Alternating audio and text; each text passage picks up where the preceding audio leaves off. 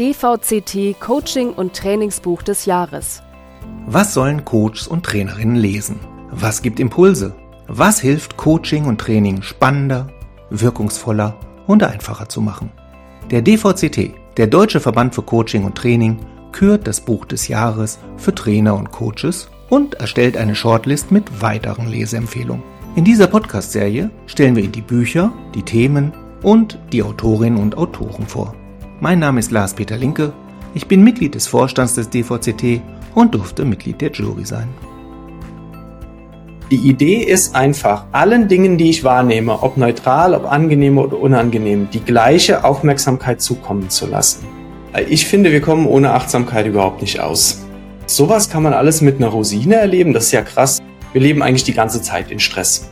Diesmal geht es um Achtsamkeit. Ein Begriff, den wir mittlerweile kennen und verinnerlicht haben. Aber was ist Achtsamkeit wirklich? Wie achtsam sind wir im ganz normalen Tagesablauf? Und wie können wir mehr Achtsamkeit gewinnen, schenken und einsetzen? Antworten gibt uns Christian Dreher. Der Autor.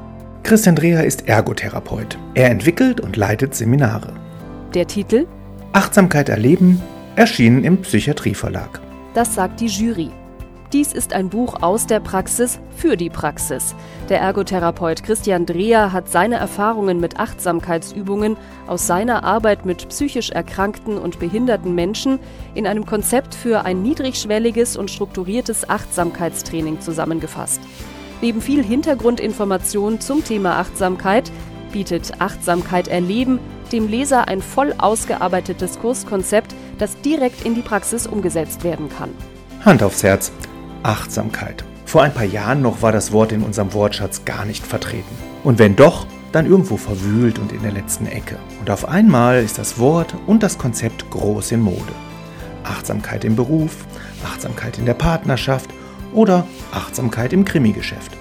Achtsam Morden lautet der ironische Titel eines Bestsellers. Auch Christian Dreher, der eine Anleitung für Achtsamkeitstrainings geschrieben hat, ist sich des Hypes um sein Thema bewusst. Ja, es kommt so ein bisschen darauf an, wie, wie sehr man sich mit dem Thema beschäftigt. Ich war anfangs sehr, sehr skeptisch, was das Thema angeht. Ich dachte, das ist so eine Mode, so ein Hype und ja, das ähm, ebbt auch wieder ab. Aber ähm, je mehr ich mich mit dem Thema befasst habe, desto äh, mehr habe ich irgendwie so den, den Wert von Achtsamkeit ähm, ja ähm, schätzen gelernt. Einmal für meine Arbeit, aber auch für mich selbst. Also es ging bei mir wirklich eher mit der mit der Arbeit los, dass ich es ähm, ja, in der Arbeit nutzen wollte und irgendwie mehr und mehr entdecke ich auch den Wert für mich selbst. Welchen Wert Achtsamkeit für mich selbst bringt, konnte ich schnell mit der Zunge erkunden, in einer der beliebtesten Achtsamkeitsübungen für den Einstieg. Ja, das ist eine sehr bekannte Achtsamkeitsübung, die, die Rosine der Achtsamkeit. Und das ist so eine, so eine Übung zum achtsamen Essen. Also man nimmt eine Rosine, und beschäftigt sich sehr achtsam mit dieser Rosine. Man betrachtet sie erst ähm, wirklich mal ganz bewusst und äh, mehr als man das sonst im Alltag so tun würde. Man riecht mal dran, man drückt mal dran rum, erforscht diese Rosine erst von außen und dann auch äh, später von innen, indem man, wie gesagt, mal dran riecht,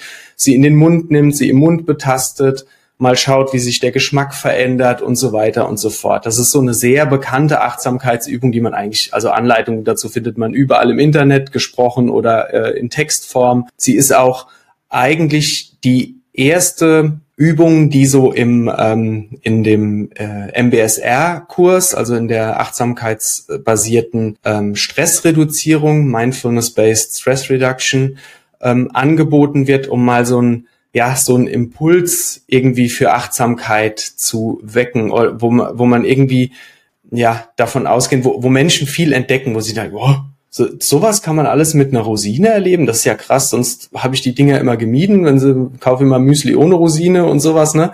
Von der Rosine kommen wir ganz schnell zum Kern des Konzepts Achtsamkeit. Ich finde, wir kommen ohne Achtsamkeit überhaupt nicht aus also wir, wir nennen es vielleicht alle anders. Ne? Vielleicht äh, stören sich manche Leute aus diesem Wort. Es ist ja auch nicht so ganz griffig. Ne? Man kann unter Achtsamkeit ja auch ganz andere Sachen verstehen. Achtsamkeit im Straßenverkehr und so weiter und so fort, was ja jetzt mit der Achtsamkeit, wie ich sie jetzt in dem Buch beschreibe, nicht äh, so gemeint ist, sondern da geht es ja eher um Achtsamkeit als das, was wir erleben in diesem Moment, also was wir in diesem Moment erleben, bewusst und akzeptierend wahrnehmen. Ne? Und das hat jetzt mit Achtsamkeit im Straßenverkehr nicht so viel zu tun, weil ähm, da, da geht es ja eher um Vorsicht. Ne? Und das ist mit, mit Achtsamkeit oder mit dieser Achtsamkeit nicht so gemeint. Und diese Qualität oder diese Haltung, die können wir einfach in unserem kompletten Leben anwenden. Es ist total wichtig, dass wir das äh, anwenden und diese Haltung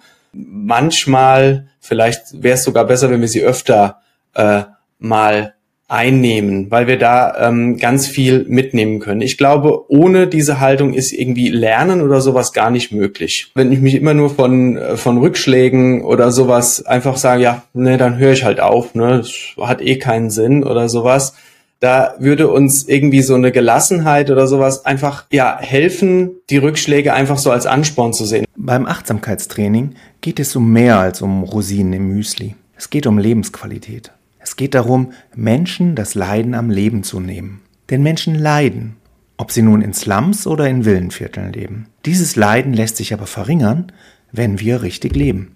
Christian Dreher benutzt dazu gerne ein Bild des Psychologieprofessors Paul Gilbert. Ich finde das sehr, sehr schön beschrieben. Ne? Wir haben ähm, einmal das ähm, Zebra, das irgendwo ähm, ja, grast mit seiner Herde und dann kommt der ähm, Löwe und äh, will da Jagd machen. Und dann äh, beobachtet man äh, einfach, dass die komplette Herde in totalen Stress gerät, flieht um ihr Leben und dann wenn die Gefahr gebannt ist, also wenn sie es entweder geschafft hat zu fliehen oder ähm, wenn ein, äh, ein Tier äh, ja den kürzeren gezogen hat und ähm, gejagt wurde, dann, wenn die Herde in Sicherheit ist, tritt sofort Ruhe ein. Dann ist diese, diese Stressreaktion beendet und die Herde ist wieder wirklich ruhig und kann grasen und so weiter und so fort. Bei uns Menschen wäre das anders. Wir würden nämlich nicht wie die zufriedenen Zebras uns wieder dem Grasen zuwenden. Wir würden unsere Situation total zerdenken. Wir würden immer wieder drüber nachdenken, oh Gott, das ist jetzt da passiert, das kann jederzeit wieder passieren. Jederzeit wieder äh, kann wieder so ein Löwe da kommen. Und das, dadurch, dass wir diese Situation gedanklich immer wieder erleben, wird diese Stressreaktion auch immer wieder ausgelöst und wir erleben das äh, quasi immer wieder. Wir versuchen äh, ganz zwanghaft das zu vermeiden, dass das nicht mehr passiert und so weiter und so fort. Das heißt, ja, wir leben eigentlich die ganze Zeit in Stress. Und bei den Zebras ist das halt einfach nicht so. Die sind, die erkennen, okay, Gefahr vorbei, jetzt geht's normal weiter. Wir haben aber ja die Medien und die können uns den ganzen lieben Tag darauf hinweisen, wie gefährlich so ein Löwe ist und vor allem, dass er jederzeit wiederkommen kann. Ja, manche sagen, das ist unser Problemlösegeist, ne, der versucht, Probleme zu lösen. Wir haben erkannt, da ist ein Problem äh, der Löwe gefährdet unser Leben, gefährdet unsere Gesundheit, wir müssen das Problem jetzt lösen. Ja, und damit beschäftigen wir uns halt und äh, damit beschäftigen wir uns halt auch mit Problemen, die wir eigentlich so gedanklich gar nicht lösen können und äh, permanent und jeden Tag und sind dann den ganzen Tag unter Stress. Der Stress entsteht auch dann, wenn weit und breit kein Löwe zu sehen ist. Einfach, weil wir Menschen uns vorstellen können, was ein Löwe mit uns anrichten kann. Eine gewaltige Hypothek für das Glücklichsein, die wir mit uns rumschleppen. Einfach, weil unser Gehirn im Zuge der Evolution immer komplexer geworden ist. Das ist so die ähm, Idee, dass unser Gehirn sich, ich sag mal, im, im Laufe der Evolution aufgebaut hat. Es ist nie so gewesen, dass irgendwelche alten Strukturen komplett ersetzt wurden, sondern es wurde immer wieder was draufgesetzt. Wir haben ähm, irgendwo angefangen mit dem äh, mit dem Hirnstamm, wo es dann irgendwie, ich sag mal, ums, ums reine Überleben geht, wo es nur so Reizreaktionsdinge gab. Dann haben wir irgendwann Emotionen dazu bekommen. Das ist dann sind wir eher so im limbischen System und dann kam irgendwann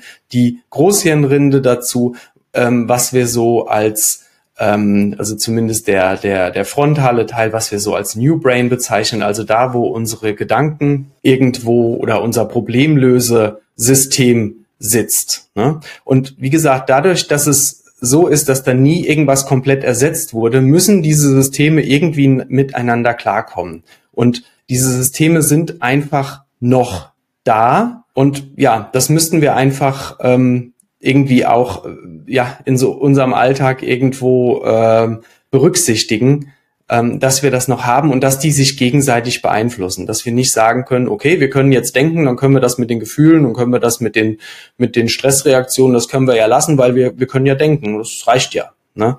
Das ist eine, eine wichtige Sache, das einfach ähm, im Hinterkopf zu behalten dass einfach Gedankengefühle ähm, auslösen können, ja, oder Gefühle auslösen. Punkt. Also, der Mensch kann beides. Komplexe Probleme lösen und sich ausdenken, wie man beim nächsten Löwenangriff am besten überlebt.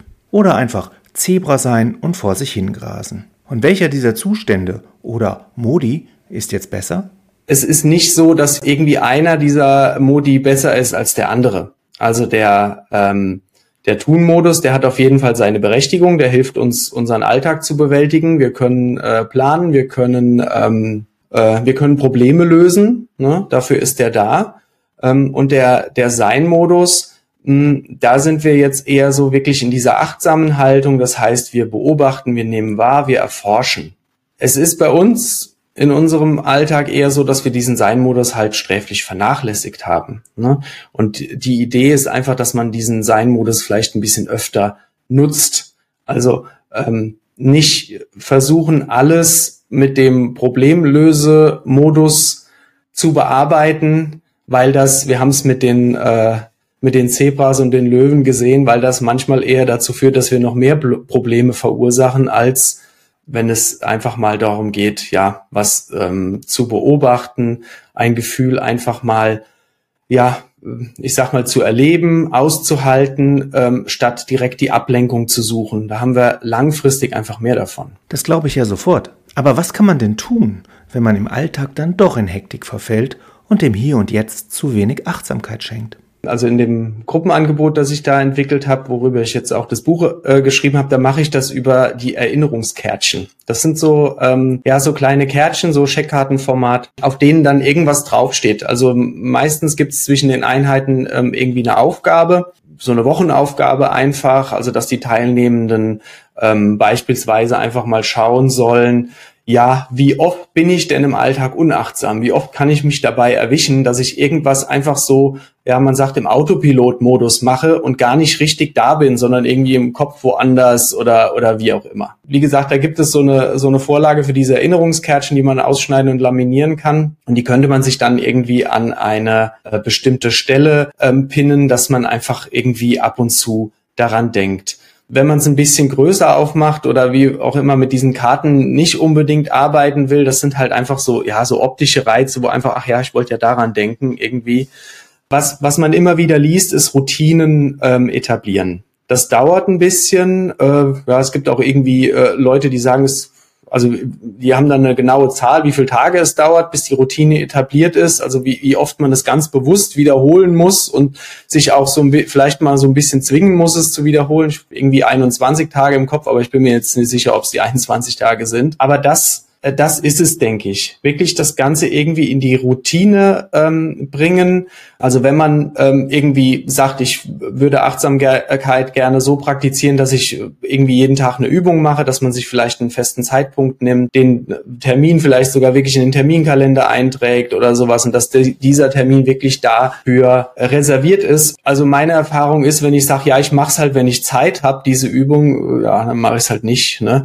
Dieser, ähm, wenn ich es als Übung praktizieren will, wirklich einen festen Zeitraum einräumen. Oder ähm, was ich auch äh, gerne mitgebe, äh, solche, ja, immer wenn, also wenn ich mir ähm, vornehme, immer wenn ich die Treppen laufe, mache ich das achtsam. Sowas. Oder wenn ich diese besondere Treppe irgendwie vom Büro äh, in den in den in den Pausenraum äh, laufe, dann mache ich das achtsam. Also das das finde ich auch ganz gut, um um so Routinen ähm, irgendwie zu etablieren. Das nimmt nicht viel Zeit weg. Äh, also zum Pausenraum laufe ich auch so, auch wenn ich das nicht achtsam mache. Aber ähm, das ist einfach eine Möglichkeit zum Üben. Man kann eigentlich immer und überall Achtsamkeit üben. Ne? Also ja. Natürlich habe ich Christian Dreher nach seiner Lieblingsübung im Achtsamkeitstraining gefragt. Seine Lieblingsübung trägt einen schönen Namen, darf da sein. Die Übung, die habe ich häufig, sehr, sehr häufig selbst praktiziert, meistens auf dem Weg zur Arbeit mit dem Fahrrad. Und die Übung besteht eigentlich nur darin, zu allem, was man wahrnimmt, egal ob man das sieht, hört, ähm, schmeckt, denkt, fühlt, wie auch immer, einfach zu sagen, du darfst da sein. Der Hintergrund ist einfach der, diese akzeptierende Haltung irgendwie versuchen einzunehmen und vor allem diese, ähm, man spricht in diesem Zusammenhang gern von Gleichmut, dass man die Sachen gleichmütig ähm, erlebt. Egal, ob das jetzt ein unangenehmer Gedanke ist oder ein unangenehmes Gefühl oder eine unangenehme Empfindung oder ob das einfach ja eine ganz neutrale Sache ist. Ich kann es ja mal beschreiben. Ich bin auf dem äh, Fahrrad unterwegs ähm, irgendwie ähm, auf die Arbeit und dann äh, ja, weiß ich nicht, dann, dann sehe ich oder dann, dann merke ich, ich fahre gerade über einen Bordstein, Bordstein darf da sein. Äh, und ich fahre weiter und Verkehrsschild darf da sein und ähm, Autofahrer darf da sein und so weiter und so fort. Und die Idee ist einfach, allen Dingen, die ich wahrnehme, ob neutral, ob angenehm oder unangenehm, die gleiche Aufmerksamkeit zukommen zu lassen, ne? um damit diese gleichmütige Haltung so ein bisschen ja zu festigen, zu trainieren. Also ich finde es echt spannend, diese Übung zu machen. Vor allem der Unterschied, wenn man irgendwie eine halbe Stunde auf dem Fahrrad unterwegs ist, wenn man diese Übung macht und wenn man diese Übung nicht macht. Das ist auch sehr, sehr spannend, wie, wie anders man da auf der Arbeit ankommt. Also das kann ich mir vorstellen und das glaube ich sofort. Also, morgen auf dem Weg zur Arbeit gleich ausprobieren. Auto darf da sein, Ampel darf da sein, hässliches Haus darf da sein, Regen darf da sein. Für Coaches und Trainer ist das Buch von Christian Dreher doppelt interessant. Achtsamkeit ist wichtig und wertvoll für die Coaches, für die Teilnehmerinnen und Teilnehmer und natürlich ebenso für die eigene Arbeit. Also wenn wir mit Menschen arbeiten, sehr, sehr wichtig ist das achtsame Zuhören auch da versuchen irgendwie ähm, gleichmütig ähm, zu sein. Äh, ja, also beim Coaching ist es ja eigentlich auch so, dass ich die Person darin unterstütze, was sie möchte. Da würde ich einfach sagen, dass das ist vielleicht eine Sache, die man ähm, ganz gut nutzen kann als Coach selbst und auch ähm, weitergeben kann. Also wenn es darum geht, irgendwelche Sachen umzusetzen im Alltag für die äh, gecoachte Person, dass es ähm, ja, dass da Achtsamkeit eine gute Sache sein kann ähm, um einfach ja diese gleichmütige mütige Haltung irgendwie einzunehmen und bei Rückschlägen, ja, Rückschläge eher als Herausforderung zu sehen, als Ansporn zu sehen, es nochmal zu versuchen oder vielleicht ein bisschen zu verändern. Wer mehr lesen möchte, Christian Dreher, Achtsamkeit erleben, ein Gruppenmanuell. Erschienen im Psychiatrieverlag. 160 Seiten, 30 Euro. Vielen Dank fürs Zuhören, viel Freude beim Weiterlesen. Ihr Lars-Peter Linke. DVCT immer mehr wert.